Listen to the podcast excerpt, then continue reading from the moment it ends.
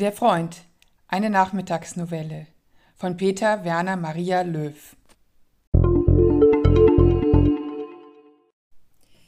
Es beginnt an einem ruhigen Herbstmorgen im September. Der Ich-Erzähler, ein Unternehmer, zelebriert wie immer das Ritual des Frühstücks in seinem großzügigen Haus mit edlem Mobiliar. Bald würde es ins Geschäft gehen, die Mitarbeiter würden instruiert, der Tag würde seinen gewohnten Gang gehen. Doch als plötzlich die E-Mail eines Freundes im Handy brummt, ist nichts mehr, wie es war.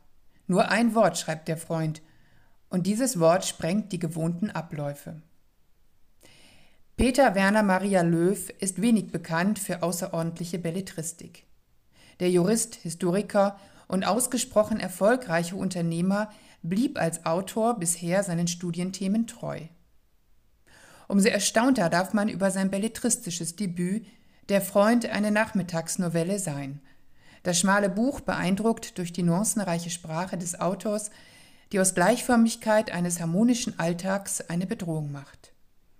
Detailliert beschreibt Löw Zeit und Raum, die Minuten, die zunächst friedlich dahintröpfeln, jede gefüllt mit täglich wiederkehrenden Handlungen, bis sich durch das digitale Einfallstor die Unruhe in den Raum schiebt. Fasziniert folgt man den Gedanken des Ich-Erzählers, seiner Sorge, seiner Ratlosigkeit. Was tun, wenn der beste Freund eine mysteriöse E-Mail schreibt? Der Freund zieht die Lesenden in seinen Bann. Wie würde man selbst entscheiden, was ist die Lösung des Rätsels? Im Mysteriösen des Geschehens liegt ein Hauch des großen Novellisten Hartmut Lange. Und doch verbietet sich ein Vergleich.